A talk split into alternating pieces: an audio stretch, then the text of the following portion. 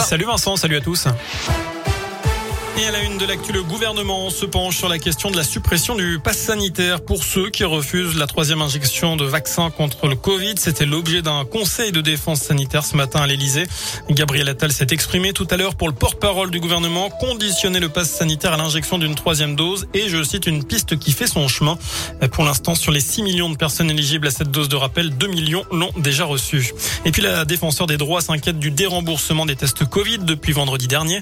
Dans un communiqué, Claire Edouin se dit préoccupée par cette décision du gouvernement qui peut s'apparenter selon elle à une obligation vaccinale déguisée. Depuis le 15 octobre, les tests ne sont plus remboursés pour les gens qui ne sont pas complètement vaccinés, sauf exception.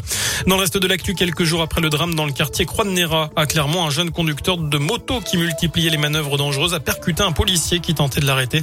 C'était hier matin. Le jeune homme de 22 ans finalement interpellé circulait sans casque, en monoroue sur la voie de tramway. Il venait de griller plusieurs feux rouges. Le fonctionnaire a été touché au coude, il a déposé plainte. Dans le reste de l'actu, c'est un problème auquel ses habitants ne s'attendaient pas. Les nouvelles cartes d'identité sont trop petites pour certaines communes de la région. Elles sont désormais au format d'une carte bancaire depuis cet été et elles n'autorisent que 29 caractères pour indiquer le lieu de résidence.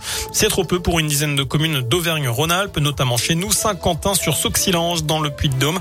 La solution, c'est de réduire pour l'instant le nom de ces communes en attendant peut-être de réduire la taille de l'écriture pour faire rentrer le nom en entier.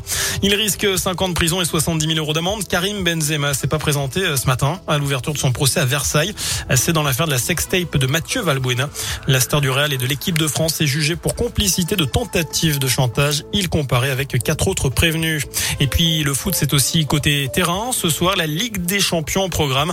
Plusieurs matchs au, menu, notamment celui de Lille qui reçoit le FC Séville. Coup d'envoi de la rencontre à 21h. Voilà pour l'essentiel de l'actualité. Passez une excellente soirée. Merci beaucoup.